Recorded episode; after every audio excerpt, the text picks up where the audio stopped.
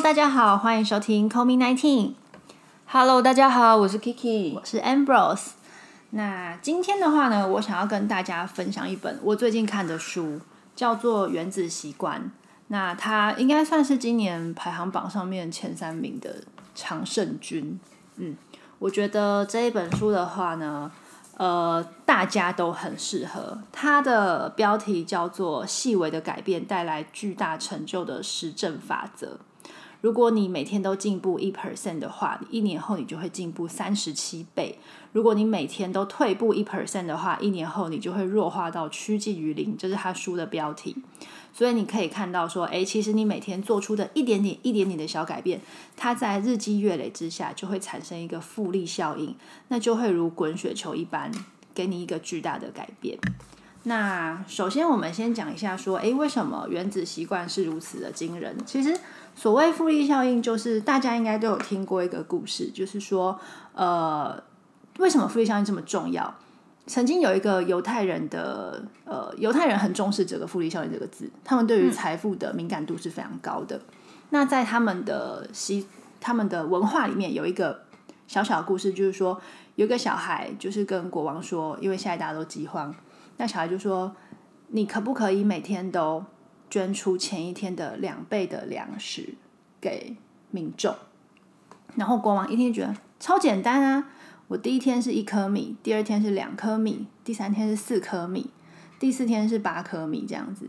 但你会发现到说，如果你用这样子的呃等比级数这样子下去的话，总有一天你会发不出米来。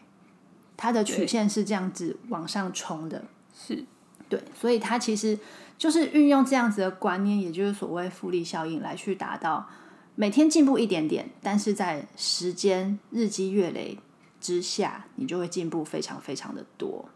那其实它里面呃书本里面啊也有一个图表告诉你说，如果你每天增加一 percent 的话，其实一点零一的三百六十五次方，也就是一天一 percent，经过了三百六十五天，这样子的话乘出来的数字是三十七点七八，所以是非常惊人的哦。也就是他前面讲的说你会进步三十七倍，那如果你每天退步一 percent，也就是零点九九的三百六十五次方，乘出来的数字是零点零三，所以就是趋近于零，你好像什么都没了，就会不知不觉中退步的非常非常的快。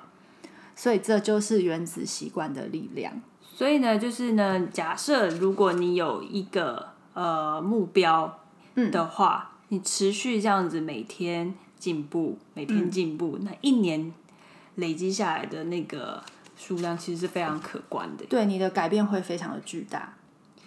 所以呢，这那你有把它运用在你的生活的哪一个部分吗？我觉得生活中的各个层面其实都能运用，不论是呃，今天比如说有些人他的目标是减重，有些人是运动，有些人是想要养成一些好习惯，或是戒除掉一些坏习惯，其实都是呃从你生活中一次一次不同的下决定的时候，由这些小小的决定累积起来的，就是你的生活。那比方说，像它里面有有一个大前提，我觉得很有意思的，就是说改变习惯最有效的方法是改变身份认同。那它里面举的例子是说，嗯，假设你对 A 跟 B 两个人说你要不要抽烟呢？然后 A 的回答是哦不谢了，我正在戒烟。然后 B 的回答是不，我不抽烟。这个就是身份认同的不同，因为对于一对于 A 而言，他还是一个会抽烟的人，他只是现在在戒烟，他是必须要去 block 掉他这个想法的。可是对于 B 而言，他就是一个不抽烟的人，所以他就很自然的不会去做这个选择。这也就是我觉得第二个我想要跟大家分享的很重要的是改变习惯的方法。第一步就是改变身份认同。然后对于我自己来说，我怎么做这一点呢？比方说，我现在想要减肥嘛，那我知道说，哎，不可以吃垃圾食物啊，不可以吃高油、高盐、高糖的东西呀、但是呢，当你看到一个蛋糕，或是看到一个非常的吸引人的食物放在那里的时候，你就会觉得，天哪，我要对抗自己的意志力，这是一件很痛苦的事情。对，而且尤其 Ambrose 他其实非非常，我算觉得他应该是算美食主义者。对我对吃是有一点讲究。然后呢，这时候就必须要改变身份认同，就是怎么样呢？自我催眠，这时候就要告诉自己：如果你是王美，你明天要拍照，你会吃这蛋糕吗？对，就是类似这样，就是先改变身份认同。如果我今天是一个需要上电视的人，如果我今天是一个需要拍照的人，我需要维持身材，因为我的工作有这一项，我需要维持外表、维持身材的时候，我会做出一个怎么样的选择？这就是我所谓的改变身份的认同。所以对我来说，做出那样子的选择就变得比较容易，而且理所当然，就不再是一个需要跟欲望或是。用意志力去控制那种痛苦的心理过程了。哦，我懂你的意思，就是呃，先把自己的呃各种想法，把它变成是转换成另外一种认同方式，而不是去限制自己不能。对，就是我绝对不能吃什么，或我绝对不能。但应该是说另外一种的层面的对自我的认知跟认同吧，从改变自己的思考。对，因为对自己的认同已经不一样了。对，如果都要用意志力去对抗自己的原始欲望的话，其实是很痛苦，而且也不长久的一件事，而且是不开心的。嗯，但是如果你由内而外自动自发的觉得说，我就是一个这样的人啊，我今天就是我已经不抽烟，我不抽烟的人，对。我就是一个。需要维持体态、上电视、上镜头的人，就是他从打从心里认知到，我今天不抽烟是为了我自己的健康，或者是为了我的家人，对。对，而不是别人跟我说，然后我去拒绝哦，我戒烟，这个层次还是不太一样。了解，对，所以说对于呃饮食控制这件事情来说，就不再是说哦，我看到那个好好吃哦，可是我不能吃，这就是一个原本的层次，但是现在的层次就会变成说。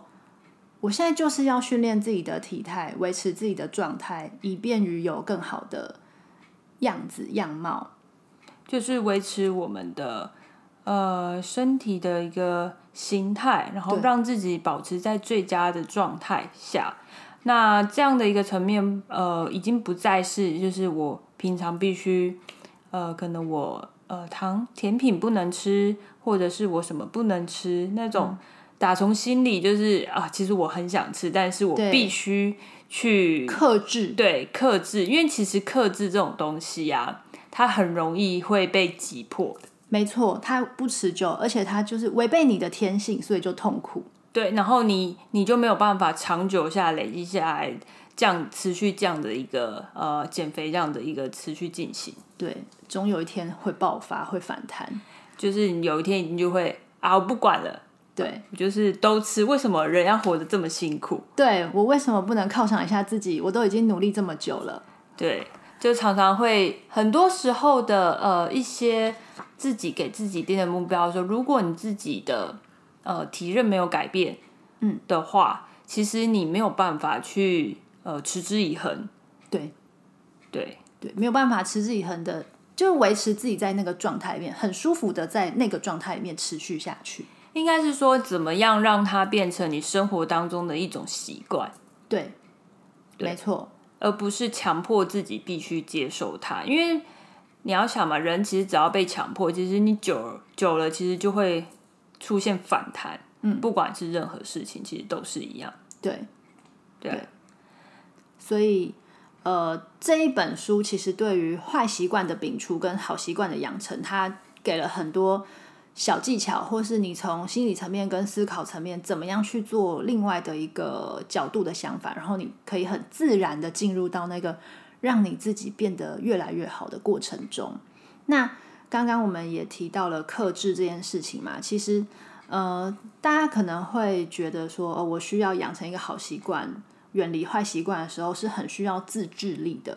但是这一本书里面其实也有提到一件事情，就是。自制力的秘密是什么呢？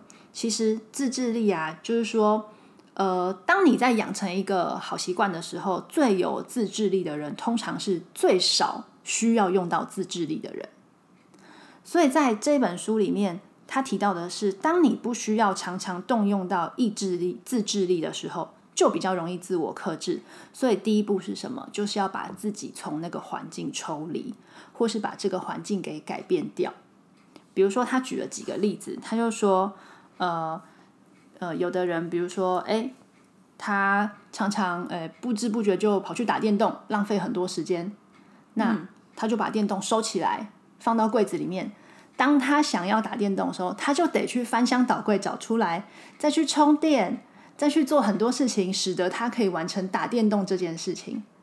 所以他就斩断了他与电动之间的连接。这就是改变环境的第一步。所以，呃，如果假设我今天，呃，用减肥延续减肥的这一个，嗯，呃，例子好了，好，所以呢，就是呢，假设我今天我就是要秉持，我就是要吃，呃，健康的，嗯，食材，嗯，那基本上呢，在我的家里就不会出现一些零食，对，对，所以呢，就是从这就是呃最简易的，你今天因为零食其实大家也知道，你买了。你就会想要吃，即便它放在那，他也会有一种诱惑，就是说来吃我吧，来吃我吧。对对对，如果按照他这个自制力的理论的话，第一步是改变环境嘛。所以说，比如说你去超市的时候，你就是完全不需要走到那一区，你就是在蔬菜跟肉类这种天然健康的食物走完，你就去结账了。所以你家里自然就不会去出现那些零食类的东西。那家里一旦有零食类的东西，它的存在，它在柜子那里，其实它就是在给你潜意识脑海里面一个提示。你一旦接收到这个提示的时候，你旧有的习惯那种思考回路就是会去吃它。对，所以我们今天要打破这样子的习惯，这样子的思考回路，就是把这个东西移除，就是把这些零食全部都消失不见。对，一开始真的可能会呃。非常的困难，尤其如果你真的是非常习惯，呃，可能在餐跟餐中间必须要吃一点小甜点、小零食的话，或者是你本来就非常习惯任何时刻就是有零食的存在的时候，那这样的话，其实你就是从最基本、最基本的开始，你就是先必须慢慢的减量它，然后到从开始慢慢减量，然后再到完全的一个移除。我觉得它是可以有点，也是循序渐进式的。嗯，你说就是避免说一开始那个改变太过于剧烈。对，因为一开始改变太多的剧烈的时候，其实自我的反应也会非常的大。嗯，对，你一反应大的话，你就会出现抵抗。对，就是刚刚讲的反弹。对，那一反弹之后，你就不会想要去做这件事。对，因为你就不开心了嘛，你就变成要用意志力去抵抗。对的这个恶循环，好，对，就拿我好了。其实我算是一个非常喜欢呃喝酒、喝酒的人，因为就是不管是工作或者是生活上的压力的时候呢，其实就会想要品酒。嗯，但是有时候呢，真的是饮酒的话，可能就是会，其实饮酒过量也不太好啦。对，但是呢，而且酒精其实就不管是啤酒或者，其实它还是有热量在，其实它还是会让酒精其实很肥。对，所以呢，现在呢，我就是持续走向就是要减量的一个模式，所以呢，尽可能的把我的酒类的饮品降至到最低。那所以要怎么做起呢？就是呢，现在呢，就是尽可能的，就是不买，不购入。对，其实不买就是最直接的，因为你就看不到。对，要不然呢，你就是把它藏起来、收起来。对，久了就会遗忘它。没错，因为你要去拿出那一瓶酒，你可能要翻箱倒柜找很久，然后又要冰起来，对，又要醒酒什么之类的，你就让这件事情对你而言是很麻烦、很困难的，就自然而然的不会想要去做这件事。没错，嗯，所以说自制力的秘密，它的结论是什么呢？它的结论是。让好习惯的提示显而易见，让坏习惯的提示隐而不现。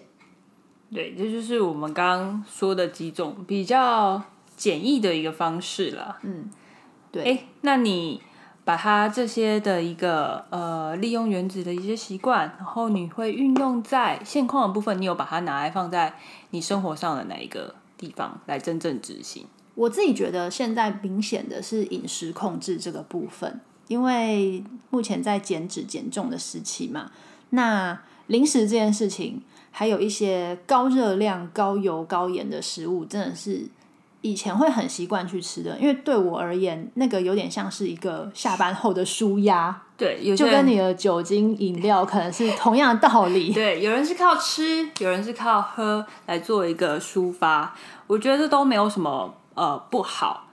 对，但是就是你必须在生活当中去做一些调试，就是我们都不能过于就是过多了。对，那对我而言，因为我现在必须要把这东西减量，所以一方面是我有遵循一些我自己定出来的饮食的规则嘛。那再来就是说，我家现在确实也是没有任何零食存在着的。这我可以证明，对他家真的现在比较少零食存在。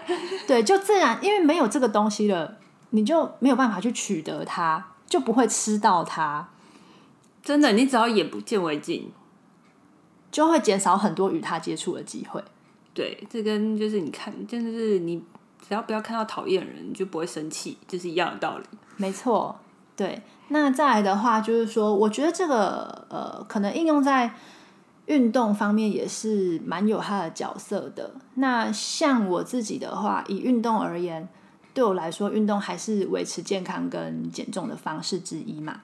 那我的话是固定都会去上教练课。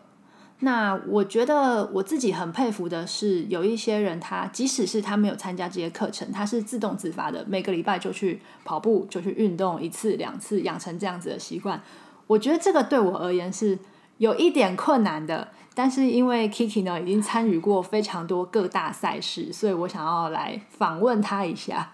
OK，不要说访问，应该说就是分享。对对对对，就是分享一下，就是呃，像我跟 Ambrose，就是我们都有运动的习惯，嗯，那只是我们呃，就是找寻运动的方式有点呃不同，但是我觉得都没有不好，就是呃，看你喜欢哪一种。有些人就是比较适合需要去呃，就是那种运动健身房，然后有教练来带，那。呃，我的话呢，其实我比较少上健身房去上教练课，以前可能会有，但就是上那些有氧的一个呃运对团课。哦那但是那个团课的话，其实很受会有时间上面的限制。嗯我我现在也是有，就是每周还是会有瑜伽课这这类的。嗯，但其实我最长的话，其实就是去跑步。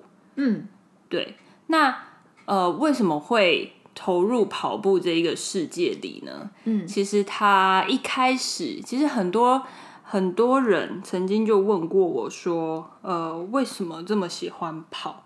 嗯，跑步好玩到底在哪里？对，有些人会觉得跑步很无聊。对，其实我就是，对，其实我已经不止听过一个人跟我说过，就是他觉得跑步很无聊，不管你今天是跑跑步机还是跑路面，嗯，所以他都会觉得跑步是一件非常无聊的事情。嗯，因为但是对我来说呢，其实跑步它其实呃是一个跟自己对话的一个呃运动，就是你在跑步的过程当中呢，其实对会很辛苦，然后呢，但而且你也是一个人，你也可以一个人跑，你也可以一群人跑。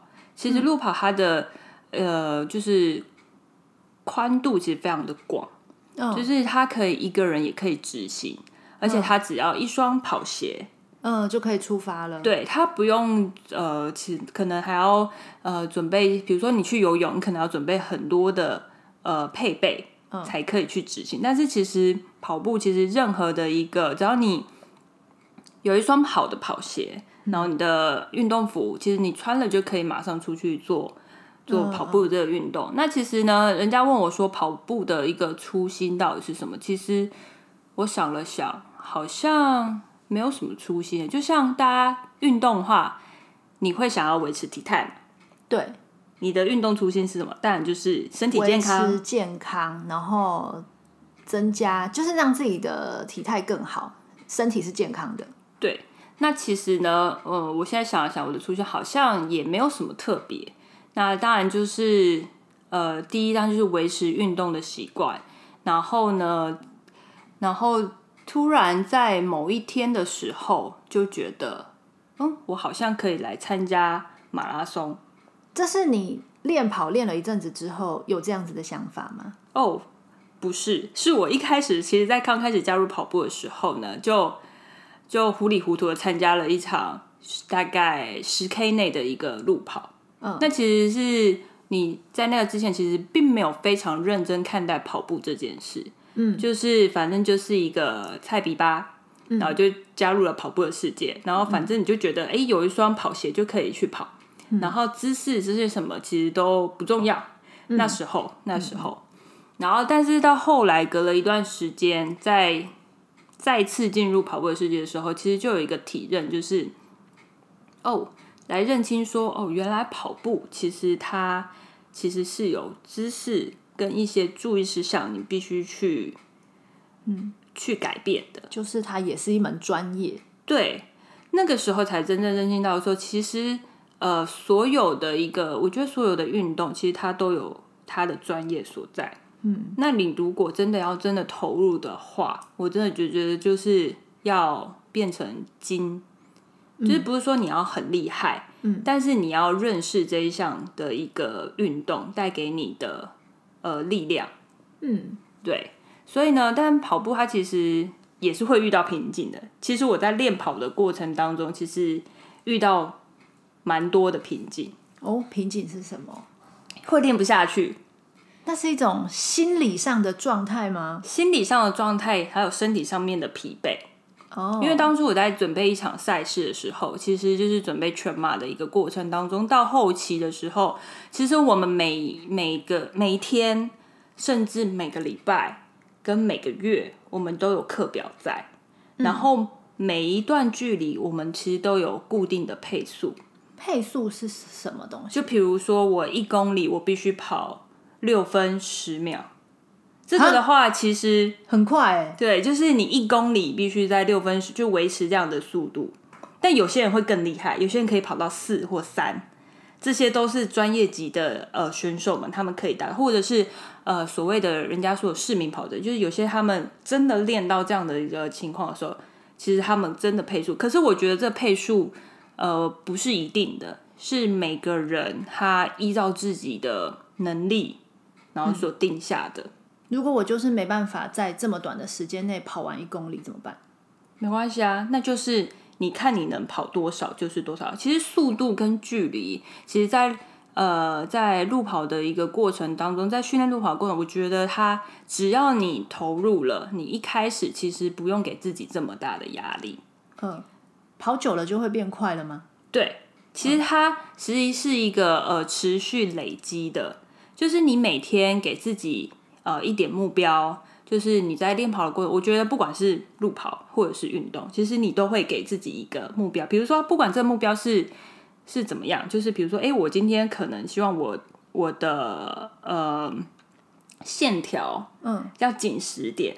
那我可能定一个三个月后，我希望我的线条这边可以怎么样？嗯嗯嗯，那我路跑其实也是，就是我可以希望我呃一刚开始的时候可能 maybe 不能到六分，那我从七分开始，或者是甚至我一开始我就是初学者，我开始跑其实只有八分，那没关系，你只要知道你可以每天持续的进步，你只要有持续去做这件事，然后累积，其实我觉得它就可以慢慢慢慢的增强你的实力。所以比如说我一开始是跑八分钟，那我可能练了一段时间之后，就进步成七分钟、六分钟这样。你可以，我觉得我相信每个人其实都可以，就是相信自己做得到。嗯，对。然后其实我在练跑的过程中，其实最最大最大的其实就是练跑，其实就是练心。嗯嗯，对，练跑就是练心。其实呃，跑步它是一个训练我，对于我来说啦，因为我是一个，应该说我是一个蛮没有耐性的人。哦，我也是。对，所以我是靠路跑这个运动来训练我的耐性。嗯，因为它真的长距离的一个呃过程下来的话，它会需要很大的一个耐性去去跟它奋斗。嗯，你要坚持，然后还有，其实我们刚刚提到原子习惯当中有的你的自制力，你要自律。对，就是你今天啊，我今天定了，我一个礼拜就是要跑两次。嗯。的一个呃跑表的一个，因为我们其实都会定一个跑表，就是课程。嗯那你今天就是应该要去完成它。嗯，那你久而久之，其实你就会变成呃下意识，其实你就会知道，我今天就是要练跑，而不会是想说我今天到底要不要去。哦，不论呃下雨天、寒流来，这些也都照常。对，嗯，就是你就是今天就是没有那个选项说哦，我今天要还是不要？是要对还是是是没有这个选项的。我今天就是要跑，嗯，除非今天真的啦，台风天、刮风大雨那种，当然就是我们就变成室内，可能会变成室内的一个训练。你可以在室内跑那个跑步机啊，嗯。所以其实我觉得它都不会是个问题，嗯那就是练跑就是练心。其实这是我在整个训练过程当中，呃，一直不断自己跟自己的对话。那每一次其实我说真的，参加赛事也不是说非常多，就是但是就是至少呃，台湾的一些比较著名的赛事都有参加了。嗯，那在参加过程中，其实每次到跑到后面就会问自己。神经病啊！到底为什么要这么辛苦？因为跑完其实有时候就是就是累的半死，然后有时候你可能天气呃状况，或者是你自己的身体状况没有到非常绝佳的时候，嗯，很辛苦很辛苦，你就会觉得自己干嘛要花钱找罪受？嗯，对。但是你一跑完的那种舒畅的感觉跟成就感，是你没有办法用任何的文字或者是来取代，就是只有你自己知道那个，就很像战胜了一场很不可能的任务的那种感觉，而且是挑战自己成功。对，然后你又会看到自己每一次每一次的那个呃小小的进步。我觉得不管是对于任何的一项的。呃，事情好了，你今天定定了目标，你就要去呃去做，对，去做，然后欣赏自己每一天的改变，嗯，然后可能对自己说一些鼓励的话，因为其实你自己对自己是最了解的，对，然后欣赏自己，然后给予自己每一天的进步都有一些小小的鼓励，你这样子就可以非常的去把这项是融入到你的生活当中，我觉得。跟自己的心灵对话这件事情真的很重要，因为对我而言，我就是我超级没有耐心又很急性子，所以对我来说，跑步就是一个我没有办法在短期间看到成果的运动，所以我就没那么热爱。那像比方说，呃，像重训好了，我可能这个礼拜跟下个礼拜那个重量就不一样，我就会觉得哎很有成就感，因为我看得到我的进步。那在我少量的跑步过程中，我只有参加过一次，就是扎达马那一次十三 K 吧。对，十三 K。我觉得最痛苦的是哪一段，你知道吗？就是其实一开始都很 OK，那他那个路边会有一个标牌，就写，比如说现在是七或八或九这样，那个公里数会写在路边。我觉得最困难的是写到十一那个时候，因为那个时候身体已经有点累，对，然后心里开始烦躁。对，不知道为什么，就是在一种好像快要到达目标的时候，可是又有一点辛苦的时候，那时候心里是最痛苦的。然后那时候心里就会觉得很烦，就开始出现那种啊，还有多久啊？啊，还有多久啊？怎么那么累啊？为什么要来这边呢？就是这种想法就会开始都冒出来。可是这个时候就变成说，嗯，还是要靠自己的一个坚持下去的那种动力，去一直 keep keep 那个不能停下来的那个脚步。然后最后面真的完成的时候，你就会觉得哇，爽，就是战胜了自己，成功完成一个创举。这样，你有没有觉得跑马就很像人生？真的哎，对，这是这也是我其实呃练这么久下来，其实它对我的一个另外一个影响层面，就是其实跑马就很像人生上面遇到的事情，或者是困难，或者是你今天要挑战一件呃非常。对你有意义的事情，其实这在过程当中都是一段长距离的一个呃抗争。嗯，对，那你就必须唯有坚持，因为其实这在过程当中，没有人人生一生都很顺遂。对对，一定会有上坡跟下坡。那其实跑马一样，它不可能都是一路平坦，它也会有上坡下坡。那它其实也是一样，就是。到比如说我跑二十一 K 的时候，其实大部分都是在十七、十六、十七，也是一样，快到终点之前就会开始有撞墙期。对我就是所谓的撞墙期，就是如果我今天不坚持下去，我在这边就停止了。那如果我坚持下去的话，我就会看到不一样的风景。那其实，在人生上面也是一样，就是如果你坚持下去，你就会获得成功的果实，就又过了一关。对，因为其实都会，其实真的很难在一件事情上，你都会完完全全的没有任何的阻碍。嗯，对。那你要怎么去跟这个阻，跟这一项阻碍去战胜它？我觉得这是考验，就是每个人的呃智慧。嗯嗯，对，所以我觉得这就是为什么我会那么持续的在做这项的一个运动。嗯，对，好。那嗯，不知道大家对于就是呃，可能你在自己的生活当中，你要找到这样的一个。呃，支持你，或者是就像我们今天说的，任何的一个呃活动进行当中的话，或者是你今天想要改变你生活的呃什么样的一个区块的时候，你都应该要保有，就是给自己一些目标，嗯，然后呢，去改变你的呃认知，然后去有这样的一个自律的一个习惯的养成。我觉得习惯的养成还蛮重要的，对。因为习惯养成之后，你不做，你都会觉得全身不对劲。对，你就会觉得好像你的生活当中缺少了点什么。对，对，而且你做这件事，不论是跑步好了，就会变得非常自然，一点都不痛苦。对，那这就是我跟 amber 今天跟大家所分享的，就是呃原子习惯，然后还有我们在呃运动当中，好结合我们运动当中所带给我们的一些启发。嗯。好，那今天的分享大概到这边。最后呢，可以请大家去追踪我们的 IG，我们的 IG 叫做 Just Call Me 十九，就数字的一九这样子。那有任何问题或是想法的话，也欢迎私讯我们哦。有心事吗？Just Call Me。我们下次再见喽，拜拜，拜拜。